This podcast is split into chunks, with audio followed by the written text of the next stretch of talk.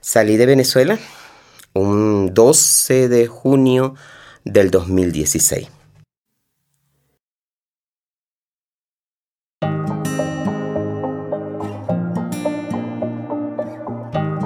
Moverse es libertad, transformación, estar viva, vivo. En esta primera temporada escucharás el testimonio de mujeres refugiadas, inmigrantes, que fueron parte de los talleres Mujeres en Movimiento. Un proceso de resignificación de historias de migración a través del arte.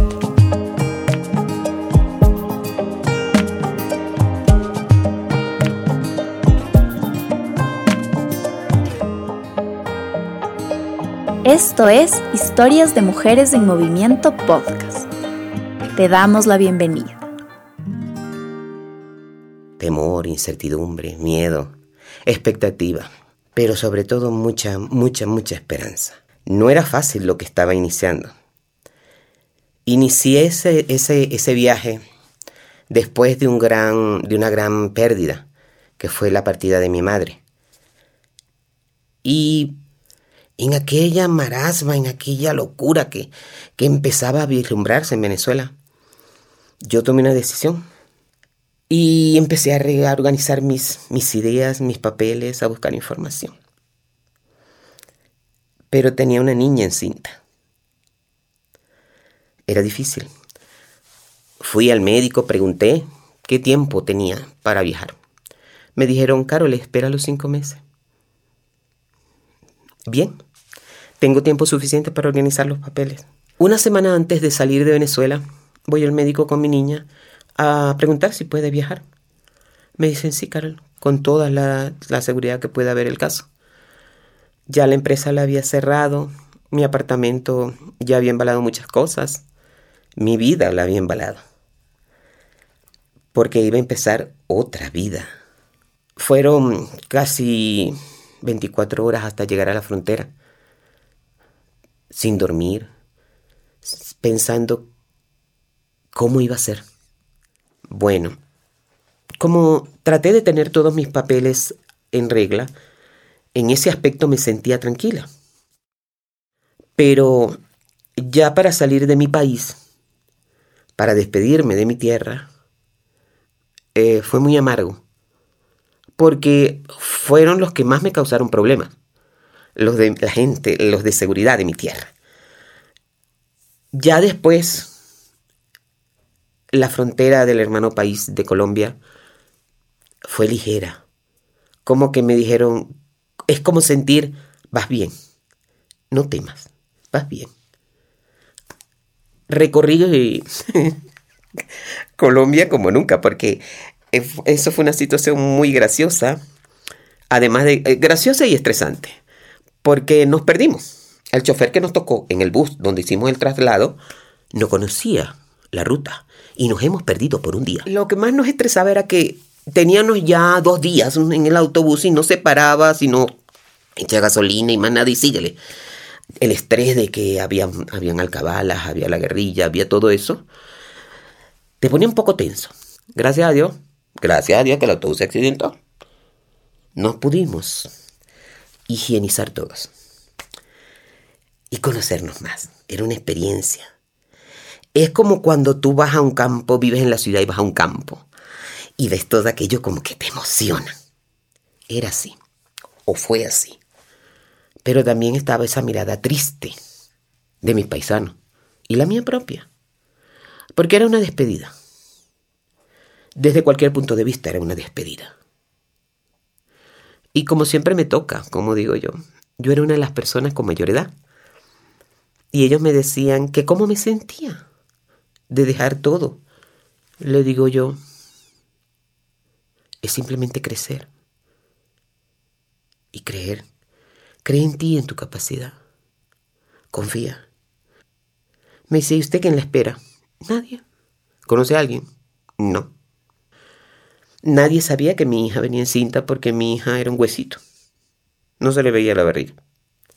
Bueno, cuando llego a la frontera de Colombia, Ecuador, se pasó con calma, se selló. las cuestiones de seguridad, muy bien, no hubo problema. Bueno, que ese tiempo no había tanto problema tampoco, pero sí, había, sí ya había empezado el tránsito fuerte de, de migración. Pasé mi control normal, me asesoraron, todo bien, perfecto, paso. Mm, revisan el bus como es regular, abren maletas, ven, ponen los perritos, todo tranquilo. Y inició el viaje, de nuevo para llegar a Quito. También tardamos mucho, porque como vuelvo y repito, el autobús venía accidentado. Eh, nos reíamos, porque nos pasaban las bicicletas, nos pasaban los zancudos, nos pasaba todo el mundo.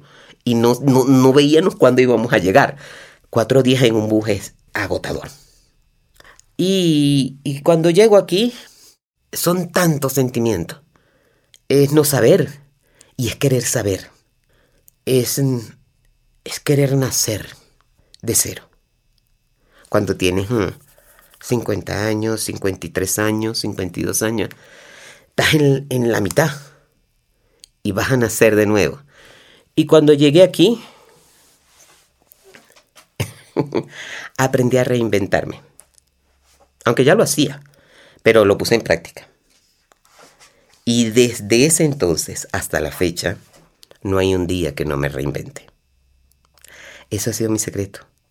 Mi secreto para superar todo. Para superar eh,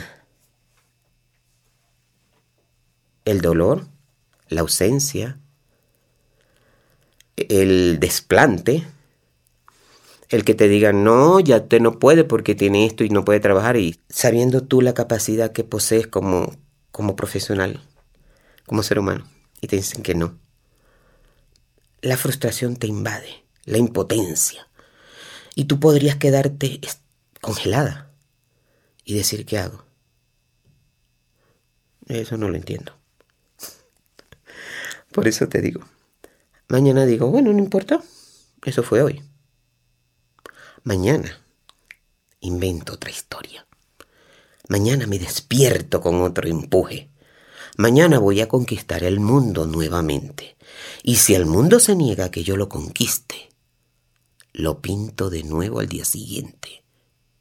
Tengo la capacidad. Y no quiero, y no puedo, y no debo, y no deseo defraudar a la persona más importante de mi vida. Yo. Yo me reinvento. Porque aquí nació un bebé y a veces yo no tenía ni para comprarle la leche normal. Porque mi hija no tenía trabajo y no había. Y yo decía, no importa, hija. Mañana sí tengamos que, que recorrer todo Quito. Pero mañana lo recorremos tranquilita y nos vamos riendo y le compramos. Vamos a conseguir para comprarle la funda de leche. Eh, y ella empezó a trabajar, yo empecé a buscar trabajo. Nanay de Nanay. Y dije, bueno, tranquila hija, Dios no nos va a faltar. Mientras tú puedas, conseguimos una, un pequeño cuartito con lo que ella producía. Pagábamos el cuartito y comprábamos. Pero cuando el señor se enteró que ella había dado a luz, la despidió. Y empezamos de cero otra vez. Yo buscaba trabajo, pero no conseguía por la edad. La que buscaba trabajo era ella, y yo me quedaba con el bebé. Mientras pasaba todo esto mientras buscábamos una estabilidad. Una estabilidad que hasta el sol de hoy no ha llegado. Pero eso no nos amilana tampoco. Me costó mucho conseguir aquí un empleo, o me cuesta. Pero Dios me mandó algo muy bonito para poder seguir siendo este ser humano que se reinventa pero a base de amor. En época de pandemia, cuando nadie apostaba a nada, ni a emprender ni a hacer nada, yo le dije a mi hija, mami, yo tengo que hacer algo. ¿Y qué vas a hacer? Ya lo sé. Voy a cuidar niño. Se me queda viendo. ¿Cómo? Sí, porque yo siento que tengo que entregar algo. Y aquí encerra en pandemia, uno que es como que difícil. Me dijo, ¿tú crees que alguien te va a traer un niño? ¡Ay, sí! Claro que sí. Pues sí, me llegó una niña de dos años, de padres ecuatorianos. Bueno, puse un avisito en una de las páginas de esta de, de, mercadeo. Dije que era una persona así, que estaba dispuesta en mi casa a cuidar niños. Entre mi hija y yo, pues, porque las dos estábamos sin trabajo. Entonces mi hija me dice, ¿tú crees? Vamos a ponerle corazón. No pasó dos días. Llamaron. Le dijimos, bueno, venga aquí a la casita, a donde vivía. En ese entonces yo vivía en el centro, imagínate tú. en el centro. Bueno, ya llegó allá el papá y la mamá. Anto me llegó con esa edad. Hasta el sol de hoy está conmigo. Historias de Mujeres en Movimiento nace para visibilizar la resiliencia y fortaleza de mujeres en situación de movilidad humana. El movimiento es un derecho universal. Este es un podcast presentado por Fundación Las Reinas Pepiadas, gracias al apoyo de la Organización Internacional para las Migraciones, OIM, y The State PRM.